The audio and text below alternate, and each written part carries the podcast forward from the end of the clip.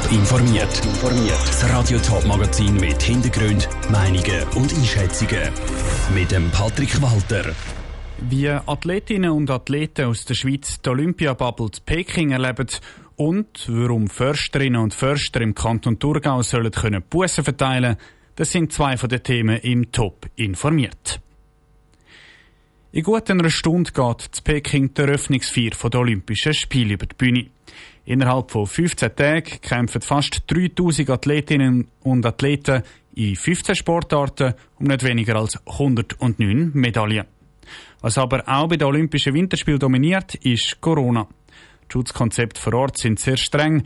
Neben den strengen Einreiseregeln befinden sich die Sportlerinnen in einer sogenannten Bubble und dürfen die nicht verlassen. Wie die Sportler aus der Region die Atmosphäre zu Peking erleben, im Beitrag von Janik Höhn. Wegen der angespannten Corona-Situation zu Peking, wegen der Omikron-Variante, gelten sehr strenge Schutzmaßnahmen für die Athletinnen und Athleten.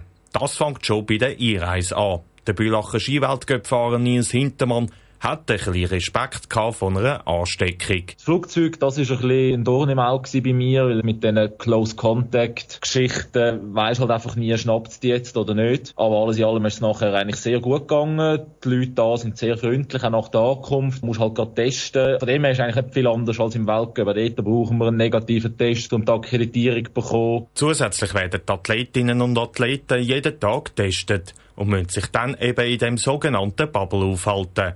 Der Toggenburger Skispringer Simon Ammann hat wegen des strengen Schutzkonzepts entschieden, früher auf Peking zu reisen. Er findet die Situation in der Bubble aber nicht so tragisch. Im Esssaal hat man relativ viel Platz gehabt. Jetzt ist es wirklich recht voll geworden. Ich habe dann auch mit jedem Tag irgendwie gemerkt, dass es eigentlich so normal wie immer ist. Außer man trägt jetzt eine Maske, aber sonst ist man eigentlich immer recht abgeschottet im Olympischen Dorf. Ist so mit den internationalen Athleten, mit der eigenen Delegation unterwegs und hat eigentlich viele gute Momente. Nicht ganz einfach ist die Anreise für den Snowboarder Nikolaus Huber gewesen. Der 27-Jährige aus Männendorf ist bei der Landung zu Peking positiv aufs Coronavirus getestet worden und hat darum müssen isoliert werden. Er ist froh, ist er nach drei Tagen zweimal negativ getestet worden und hat das Zimmer wieder können verlassen. Das ist meine dritte Isolation das Jahr. Ich weiss eigentlich, wie es geht, aber in der Schweiz isolieren ist etwas anderes. Wenn du wirklich in einem kleinen Hotelzimmer bist und nicht raus kannst und es wirklich keinen Platz hat, ich bin wirklich sehr, sehr dankbar, dass ich nicht länger haben müssen als die drei Tage. Alles in allem fühlen sich die Athleten in Peking wohl und sind so parat, ihre beste Leistung am Tag X können abzurufen. Der Beitrag von Janik Höhn. Für den Nils Hintermann und den Nicola Huber gilt es dann am Sonntag das erste Mal ernst.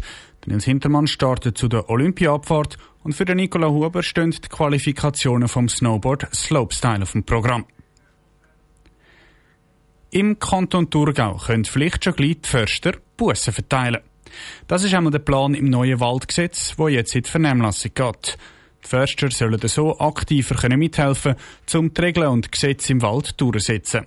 Wieso das nötig ist, im Beitrag von Janine Gut. Dass ein Autofahrer im Wald in eine Polizeikontrolle kommt, das ist doch eher selten. Für die Förster im Kanton Thurgau ist das unter Umständen ein Problem.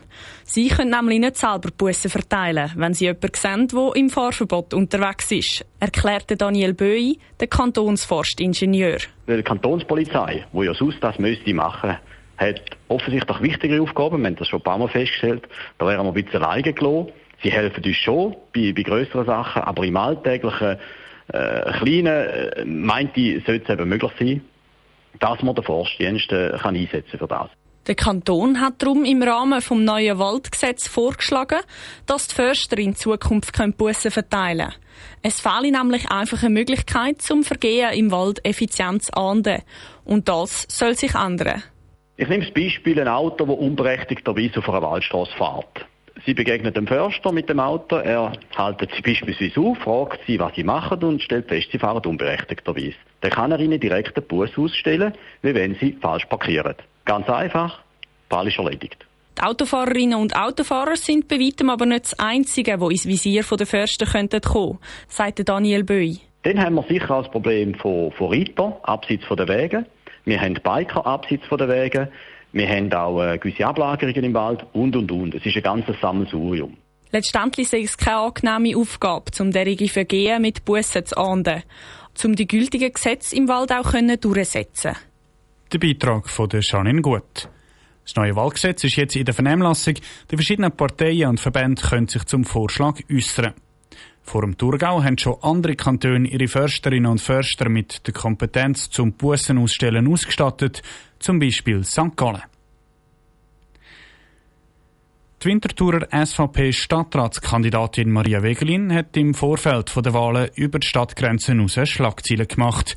Die 43-Jährige ist nämlich als scharfe Kritikerin der Corona-Massnahmen und Corona-Impfgegnerin auftreten. Aber wo würde sie als Stadträtin aktiv werden? Nora Züst hat bei ihr nachgefragt.